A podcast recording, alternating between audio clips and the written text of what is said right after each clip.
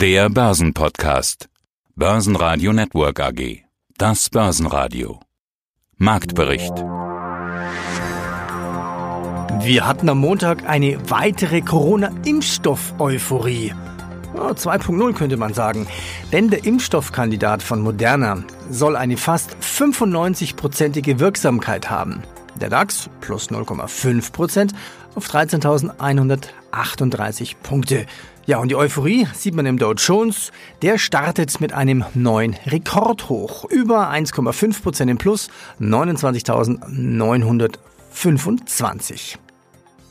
Bund und Länder beraten zum Xetra-Ende immer noch. Zum Zeitpunkt der Erstellung dieses Podcastes steht noch nicht fest, ob wir ähnlich wie in Österreich einen zweiten harten Lockdown bekommen. Merkel und die Ministerpräsidenten tagen immer noch. Zumindest drang eine Botschaft nach außen. Die zweite Welle ist noch nicht gebrochen. Mein Name ist Michael Reuss von der Vermögensverwaltung Huber Reuss und Kollegen aus München.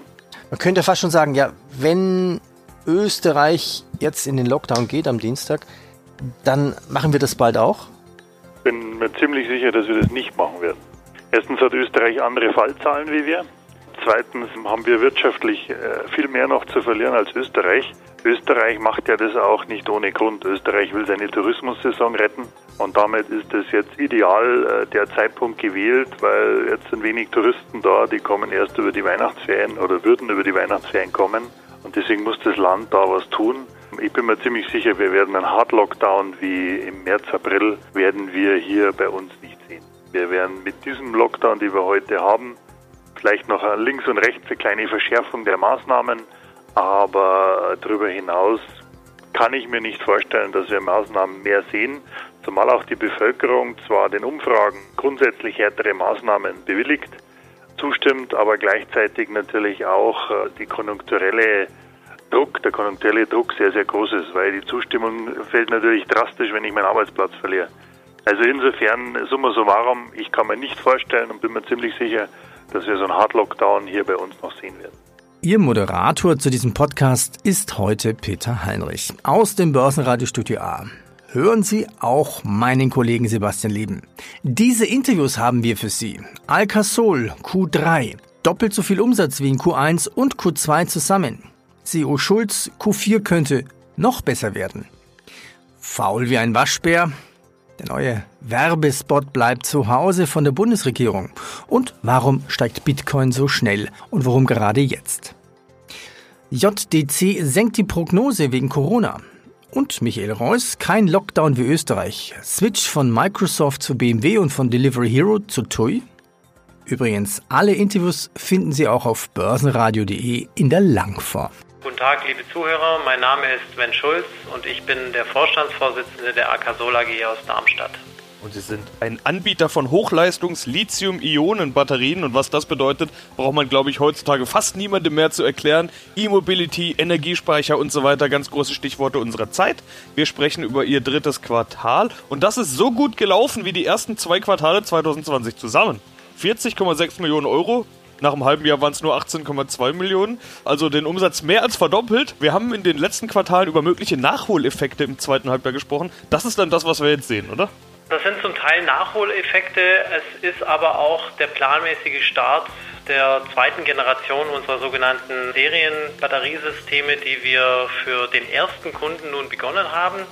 Der Serienstart hat planmäßig im August begonnen und zum Teil waren da natürlich ein paar Nachholeffekte dabei. Wir haben ja während des Corona-Lockdowns im Frühjahr weiter produziert und ein Teil dieser Batteriesysteme wurde eben im, im dritten Quartal auch dann ausgeliefert und hat den Ramp-up dieser Serienproduktion für die neue Batteriesystemgeneration unterstützt. Aber im Wesentlichen muss man ganz klar sagen, dass dieser Absatz zum großen Teil natürlich durch die neue Produkteinführung zustande gekommen ist. Das erklärt auch, warum sie auch viel stärker sind als im Vorjahr. Knapp 30 Prozent über Vorjahr.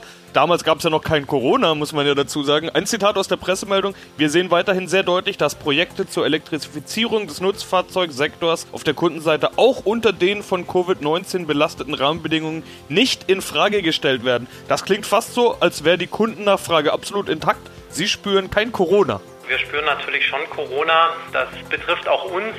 Zum einen natürlich in der Art und Weise, wie wir arbeiten müssen, hier bei uns Akasol intern, aber natürlich auch die Zusammenarbeit mit den Kunden hat sich verändert.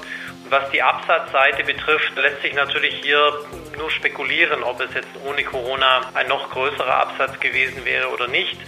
Wir hatten, das haben wir auch schon berichtet in den anderen Quartalen, wir haben natürlich für das Geschäftsjahr 2020 einen höheren Umsatz in Aussicht gehabt.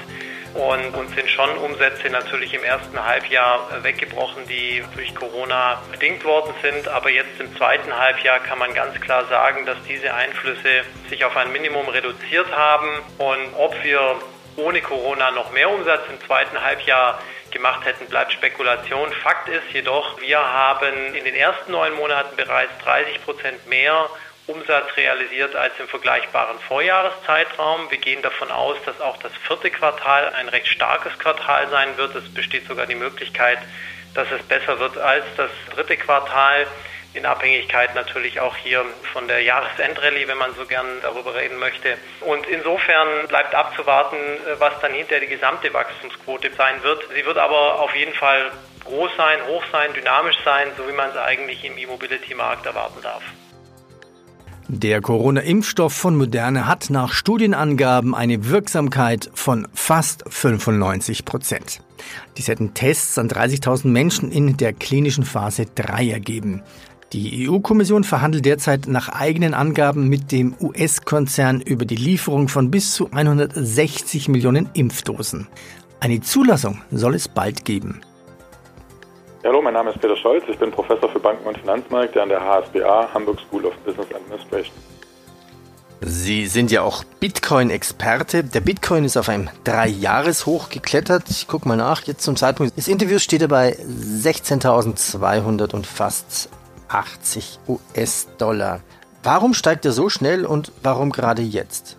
Na ja gut, ich glaube, dass der Bitcoin natürlich zum einen glaube ich, ein Stück weit auch davon profitiert, dass wir eben diese weltweite Pandemie haben, wo man jetzt eben sieht, dass die Antwort der Staaten ja im Prinzip wieder Gelddrucken ist. Und das ist natürlich immer so ein bisschen die Angst vor, vor Inflation und Überschuldung der Abwertungen halt der Währungen. Da sucht man sich natürlich alternative Investmentmöglichkeiten. Zudem ein ganz kleiner Faktor dürfte vielleicht auch die Unsicherheit momentan noch in der Wahl sein. Ich hatte ja beim letzten Interview gesagt, die Börsen werden mit beidem zurechtkommen. Trump oder Biden wird kein Thema sein. Die Börsen werden ihren Weg finden aber eine Unsicherheit mögen sie halt nicht. Jetzt haben wir so ein bisschen einen Hauch von Unsicherheit. Die Wahl sah lange Zeit sehr knapp aus. Wenn man jetzt sich das Ergebnis anschaut, war es ja doch deutlicher, als man dann zwischenzeitlich wiederum dachte. Trump versucht natürlich, sich jetzt hier mit irgendwelchen Strategien noch zum Sieg zu klagen. Das sieht momentan nicht danach aus. Von daher, ich glaube, die Börsen gehen davon aus, äh, dass dieser Amtswechsel schon stattfinden wird. So eine Mini-Unsicherheit ist da. Ne? Jetzt hat man eben die Pandemie, diese Mini-Unsicherheit. Und das sind natürlich, sage ich mal, so Faktoren, die an der Börse ein bisschen für Unsicherheiten sorgen. Dann suchen sich verschiedene Anleger natürlich alternative Investments. Davon sind eben Kryptowährungen, allen voran Bitcoin, natürlich eine Variante. Und zudem hat sich natürlich auch sehr viel getan hinsichtlich von größeren Investoren. Es wurden Fonds jetzt inzwischen aufgelegt. PayPal hat eine Ankündigung gemacht, dass man äh, eventuell den Zahlungsverkehr auch mit Kryptowährungen möglich machen möchte. Also insofern ist die Akzeptanz von Bitcoin, auch was Regulatorik zum Beispiel betrifft, da passieren so verschiedene Schritte in die Richtung, sodass sich Bitcoin etablieren kann. Insofern rückt es natürlich für viele Anleger wieder ein bisschen in den Fokus. Und da reichen dann natürlich schon entsprechende Nachfrageschübe, äh, um dann eben diese Kursentwicklungen hervorzurufen, ne? dass man jetzt eben langsam wieder Richtung All-Time High äh, marschiert. Und momentan sieht es danach aus, als ob dieses Level auch erreicht werden könnte, vielleicht sogar auch übertroffen werden kann. Also die Tendenz geht bei diesen Währungen natürlich in die Richtung. Man darf aber nicht vergessen, immer unter hoher Volatilität, es kann auch immer wieder Rückschritte und Rückschläge geben. Also das ist natürlich beim Bitcoin und Kryptowährungen immer Teil der Entwicklung. Johnson Johnson startet neue Corona-Impfstoffstudie. Und dann haben wir noch eine Corona-Rallye in einer Aktie rauf, runter. Der BioNTech-Impfstoff muss ja bei minus 70 Grad gekühlt und transportiert werden. Dafür gibt es eine Lösung von Thermoboxen mit Containern von VRQ-Tech. Schon am Freitag waren die Aktien um 40 Prozent in die Höhe geschossen und jetzt am Montag nochmals um 41 Prozent auf 53 Euro. Die Aktie fiel wieder um minus 2,4 Prozent auf 35,80. Ja, guten Morgen, Sebastian Grabmeier, Mitgründer und CEO von JDC Group AG. Jetzt wäre ich eigentlich geneigt, Sie als Corona-Gewinner zu bezeichnen. Das hört niemand wirklich gern. Das ist etwas, was ich in den vergangenen Monaten gelernt habe. Aber es gibt eben Firmen und Geschäftsmodelle, die unter der Pandemie eher leiden und die, denen diese Entwicklung eher in die Hände spielt. Dazu hätte ich jetzt Sie gezählt. Sie haben jetzt vorhin was gesagt, was sich auch in der Pressemeldung findet. Trotz Corona-Krise. Nachhaltiges Umsatzwachstum trotz Corona-Krise ist die genaue Überschrift. Über das nachhaltige Wachstum wollen wir gleich sprechen. Zunächst aber mal diesen zweiten Teil. Trotz Corona-Krise. Ich habe gesehen, Sie haben sogar wegen Corona die Prognose, den Ausblick für das Gesamtjahr senken müssen. Wo trifft Sie Corona denn? Ja, da schlagen zwei Herzen an der Brust. Also wir haben ein B2B2C-Modell, heißt ja, also wir enablen oder wir versetzen unsere Kunden, die Vermittler sind in die Lage, besser bei ihren Endkunden zu punkten. Wir sind also Digitalisierungsdienstleister für Vermittler. Und während wir unser Produkt, unsere Dienstleister viel besser verkaufen können, also insofern stimmt es schon, dass wir durch die Krise gewinnen. Das heißt, also wir haben eine riesen Pipeline jetzt an Vermittlern, die unsere Dienstleistung haben wollen, sind wir natürlich in den Umsätzen und im Wachstum abhängig, dass dann diese Vermittler beim Endkunden. Und da trifft uns die äh, Krise natürlich auch. Zum Beispiel, wenn einer unserer größten Kunden, die Albert Frost, also der Versicherungsmakler der Lufthansa, nicht mehr mit ihren 120.000 Lufthansa-Kunden sprechen kann, dann machen die weniger Umsatz und dadurch wir auch. Und deshalb müssen wir immer ein Weiterdenken. Für die Zukunft sehen wir uns als ganz klarer Gewinner, aber während der Krise sehen wir halt, dass wir auch von dem Erfolg unserer Kunden abhängen. Blick in die Zahlen, über die sprechen wir ja heute, die sind ja die neuen Monatszahlen erschienen. Umsatzerlöse in den ersten neun Monaten 2020 plus 9% auf 86,5 Millionen Euro.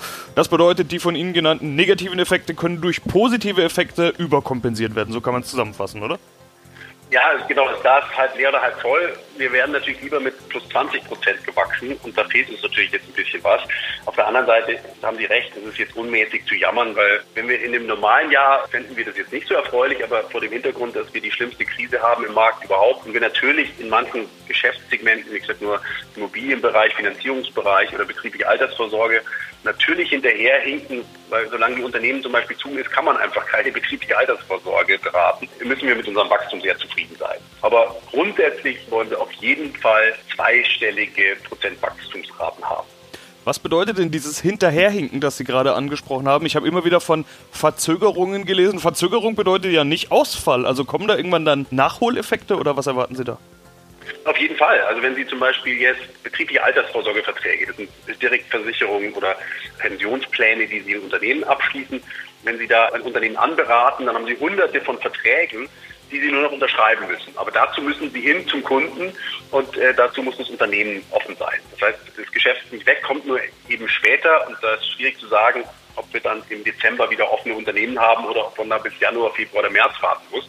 Das heißt also, das Geschäft kommt dann schon, aber gegebenenfalls halt nicht periodengerecht, sondern dann erst im nächsten Jahr. Der Windanlagenbetreiber Encarvis hat dank ausgebauter Produktionskapazitäten seinen Umsatz gesteigert. Und noch ein paar Kurse. Schlusskurs Europa, Eurostox 50 plus 1% bei 3466 und der ATX in Wien 2483 plus 3%. Hätten Sie noch ein Beispiel vielleicht, wer, wer könnte wie Phoenix aus der Asche steigen? Ist das jetzt schon zu sehen?